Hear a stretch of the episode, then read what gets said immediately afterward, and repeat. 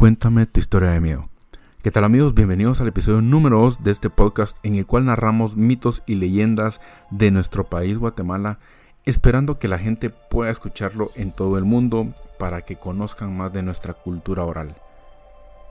En esta ocasión, esta historia narrada por Fernando Andrade e investigada también por él es acerca del tren de los muertos, estas entidades que surgen a raíz de los accidentes que han tenido estos medios de transporte, el cual ha sido muy lindo a lo largo del tiempo y en nuestro país principalmente nos transportaba, nos permitía llegar a esos sitios turísticos que a nuestros antepasados, a nuestros abuelos les gustaba tanto. Ahora pues es mucho más fácil viajar en vehículo, eh, en teoría es más cómodo, pero qué bonito sería nuevamente recorrer el país como lo hacían ellos.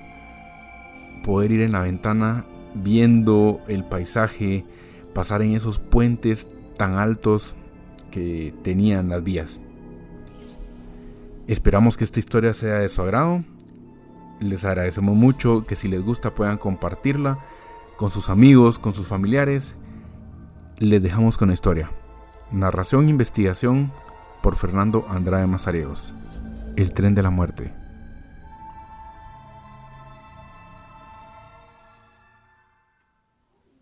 Para los que son de costa, sabrán que las noches son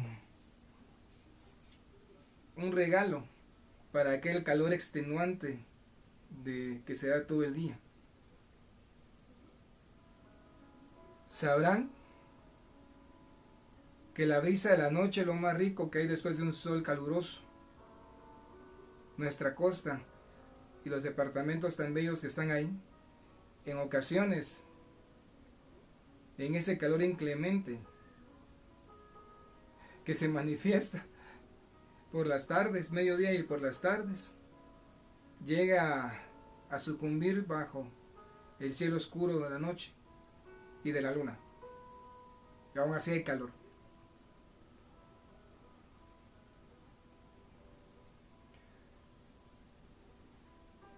Andrés y Giovanni,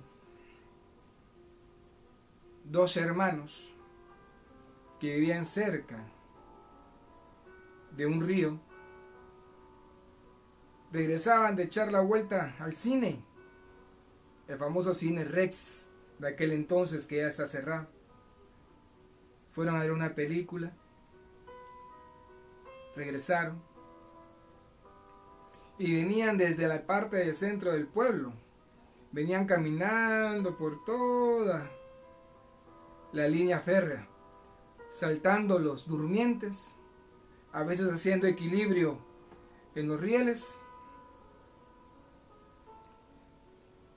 en dirección hasta su casa. Casa improvisada como muchas de la costa sur de Lepa, lámina y algunos materiales pues no tan resistentes. De pronto, en el extenuante calor, mientras venían caminando, se vino una lluvia, una lluvia de verano, de aquellas que, que aparecen de vez en cuando. Sintieron rico y venían caminando. Empezaron a correr, pero la lluvia empezó a bajar y quedó una brisa muy rica.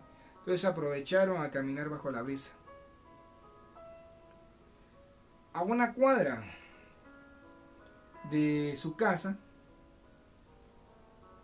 Andrés se queda parado y voltea a ver. Y Giovanni estaba enfrente de una cruz y se persinaba.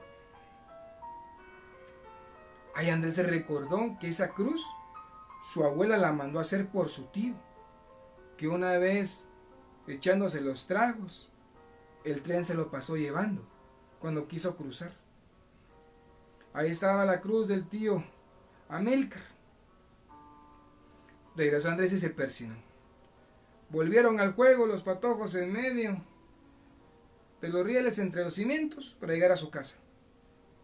Pero todavía tenían olor a, a cerveza y no quería que su mamá y su abuela le sintieran el olor. Y los patojos no eran mañosos, así que no sabían qué masticar para quitarse el aroma. Entonces dispusieron esperar a que su mamá y su abuela se durmieran y se sentaron enfrente de su casa a platicar en los cimientos, en los, en los durmientes. Como todos jóvenes platicando de cosas banales, de fulanita, de fulanito, de menganito que se acercaba a la, una de las ferias de un municipio cercano. Hace tiempo que el tren no pasaba. Ya venía en decadencia la cantidad de viajes que éste hacía. Era muy esporádico el pasar del tren. De pronto, a lo lejos, escuchan el sonido clásico del tren. Los dos miran hacia el norte por donde viene. Sus ojos se posan entre la sombra de los almendros, de las palmeras, de los árboles de banano, de guayaba que están a la orilla. Y no hay luz. No viene ninguna luz, solo se escucha el sonido del tren, avisando de que va a pasar, pero venía muy lejos, pero muy lejos. Los muchachos a ver si miraban la luz, la luz del tren, y no. De repente uno de ellos, Andrés, se recuesta ante los durmientes y pone a descansar su cabeza en el riel, el cual estaba frío.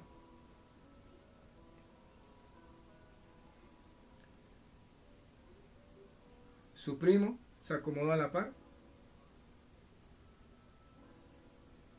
Y de repente se para rápido.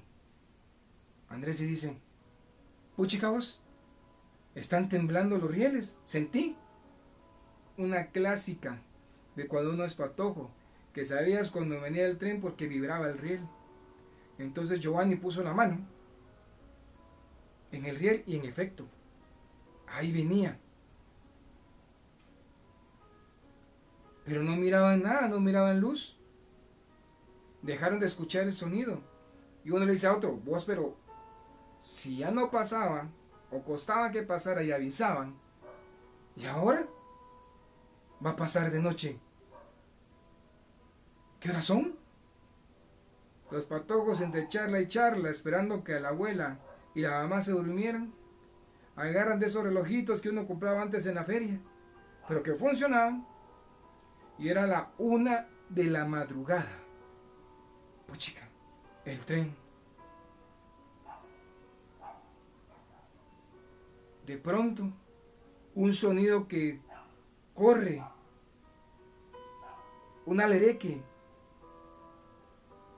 ¿Qué era? Era una nube de pericas en la noche que venía como huyendo o escapando del fondo. Luego los anates empezaron a hacer sonidos, como que fuera amanecer o cuando va a atardecer en la costa. Los que son de por allá han de reconocer qué sonido era. Puchica, dice vos, ¿qué está pasando? No sé. A lo lejos, a lo fondo, al fondo, a kilómetros, en esa línea recta, una lucecita empezó a brillar y se aproximaba y se aproximaba y se aproximaba. Quitémonos de aquí, dijo uno. Un letargo, un cambio en el tiempo, en el espacio. Todos lo sentían en cámara lenta, aunque querían correr. Se paran, les cuesta respirar, tratan de saltar el riel para ir a su casa y no pueden. No pueden pasar del riel. Siente que topan con el hombro. No pueden avanzar. Están encerrados entre los dos rieles y los durmientes. Voltean a ver y se escucha la suma de muchas voces que se lamentan y se van acercando. Llantos, gritos de dolor, de ardor, por ahí un sonido diciendo, me estoy quemando, gritaban al unísono muchas voces. Los muchachos voltearon a ver y en efecto, ahí venía el gran bulto de fierro. Voltearon y como no podían pasar el riel, agarraron en dirección contraria y según ellos empezaron a correr. Cada paso les costaba un mundo, cada movimiento era muy difícil, la respiración les oprimía en el pecho y también era muy difícil. Y ahí venía atrás y venía atrás. Giovanni mira a la izquierda y nota que los almendros están estáticos. No corre aire. No hay viento.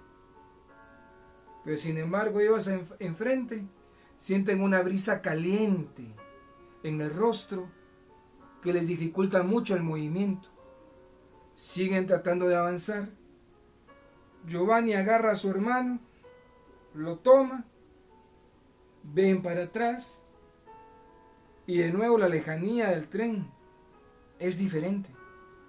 Y se escuchan los lamentos, el dolor, los gritos de niños, los gritos de mujeres y de hombres, aquellos gritos que se escuchaban después del golpe del tren con la camioneta, porque despertaban y se miraban desmembrados.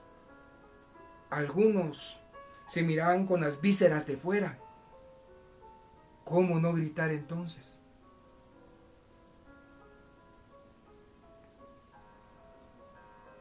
mujeres gritando por sus hijos,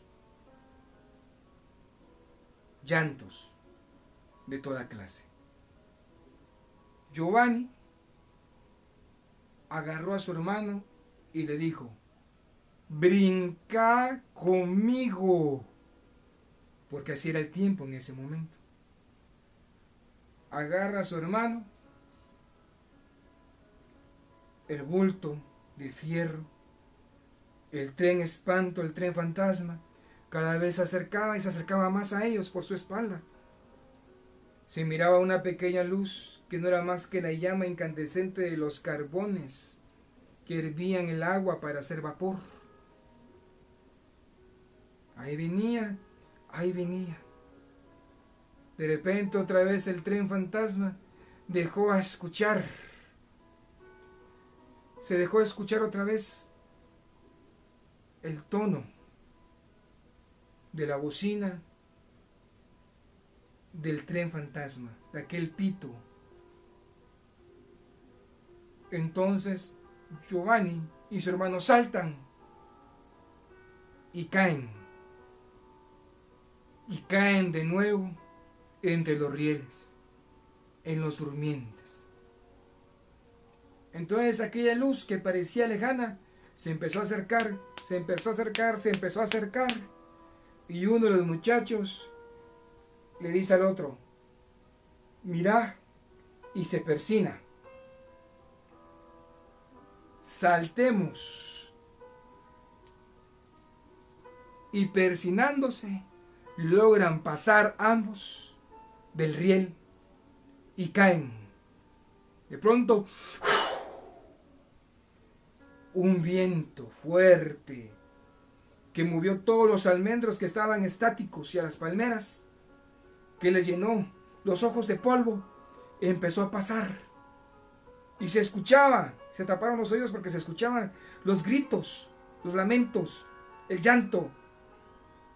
Y lograron ver que era una sombra, no era una máquina, pero era una sombra formada de cuerpos.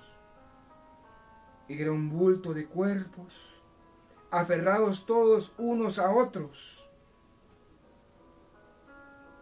de rostros cadavéricos, de expresiones de dolor, de desesperación. Y se miraban que algunos se movían y querían salir, pero no podían.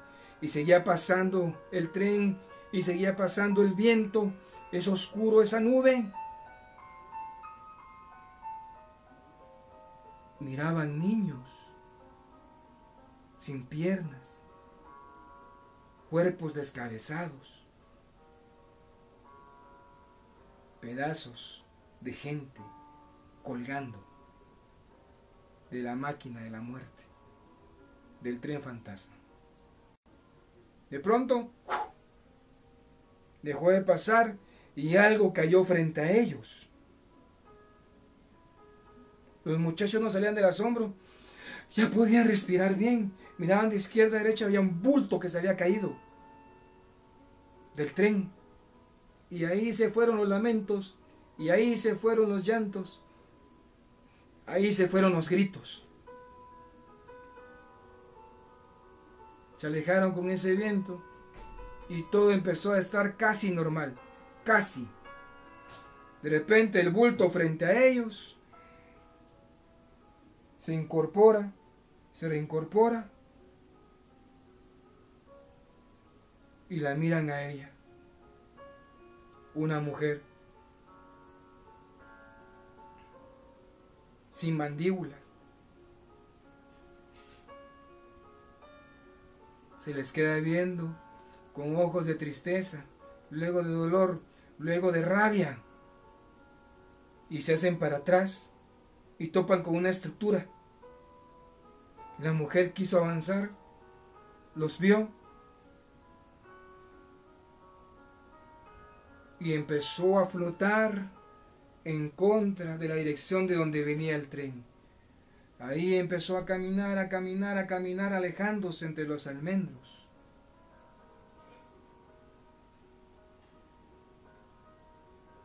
Cuando los dos se restablecen, a su espalda, eso que les había ayudado, donde se persinaron, donde Giovanni pudo ver que estaba la cruz que la abuela le hizo a su tío.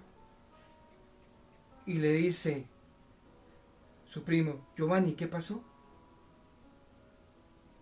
En ese momento, cuando queríamos salir y brincamos la primera vez, que no pudimos, nos volvimos a levantar. Entonces yo vi y había un tío que me hacía así, estaba mi tío que me hacía así y se persinaba. Me hacía así y se persinaba. Nos, me estaba diciendo que me persinaba. ¿Qué tío?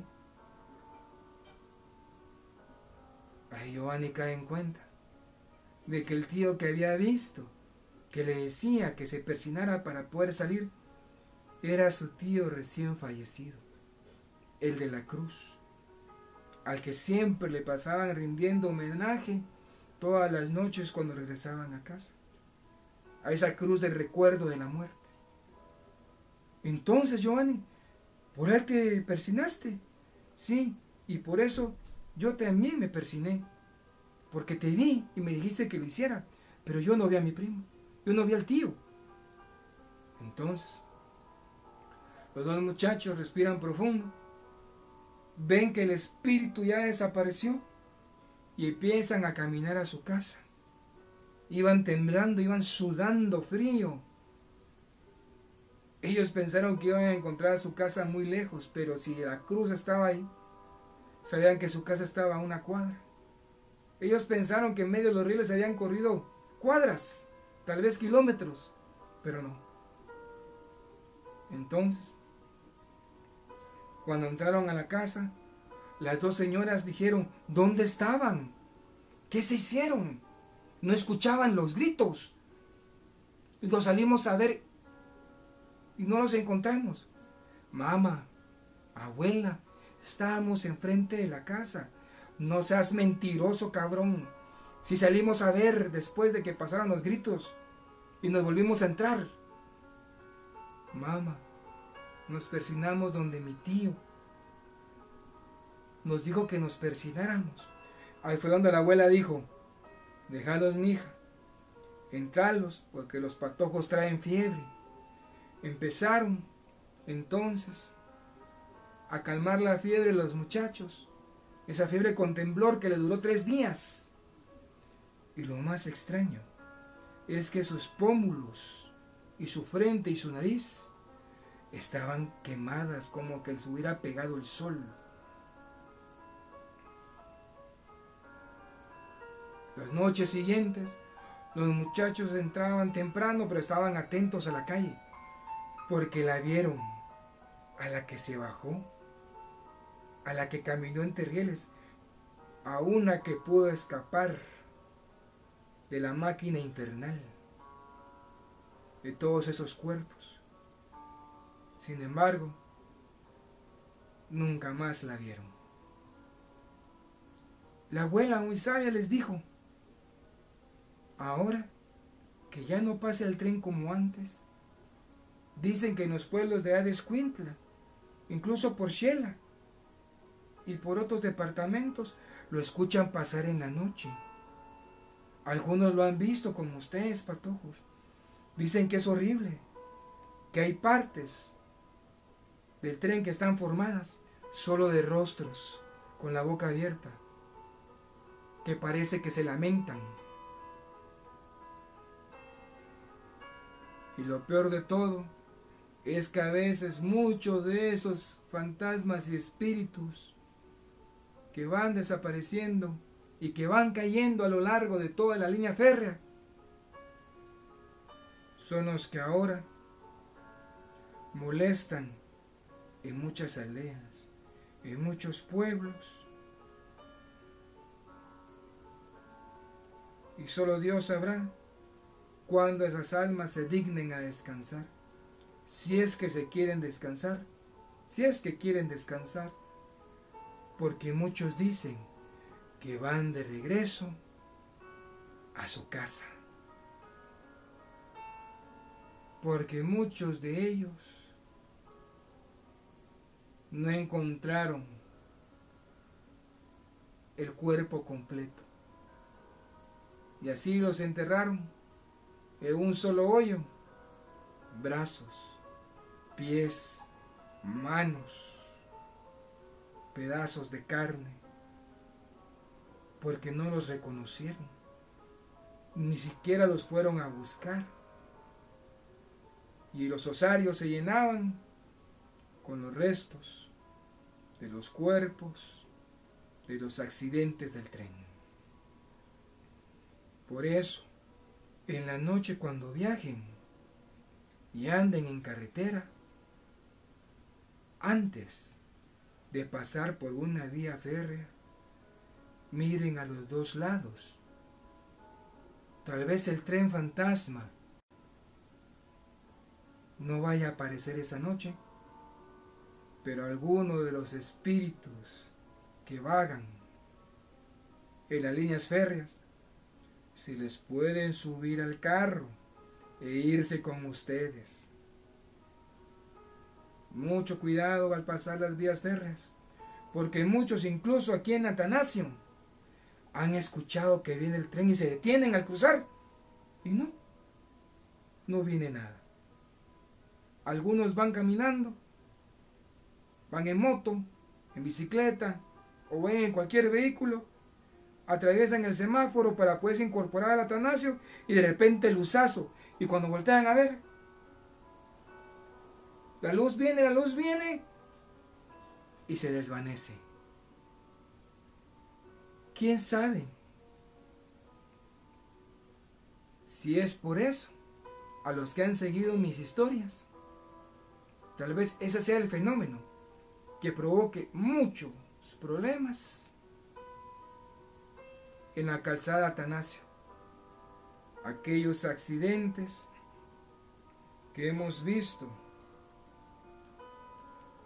por donde hay la imagen de, concreto de una dama y después una cantidad increíble de cruces. Por lo menos de los muertos que son recordados. Porque los que no son recordados no tienen ni una cruz ni una flor. Y a veces son ellos los que se aparecen. Por no conseguir una oración, un rezo.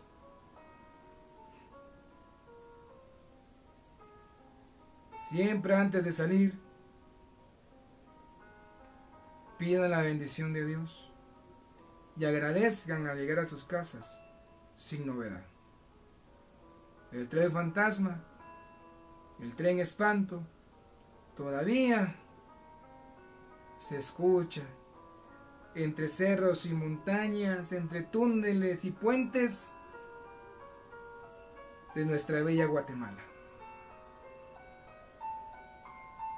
Investigación, historia y narración.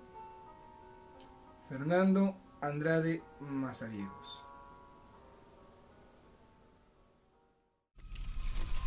Y así va recorriendo las vías el tren de los muertos, acarreando esas almas que han perdido la vida en accidentes lamentables, por descuidos, por irresponsabilidades o simplemente por el destino. Esperamos que esta historia haya sido de su agrado. Esperamos que puedan compartirla, que nos dejen sus comentarios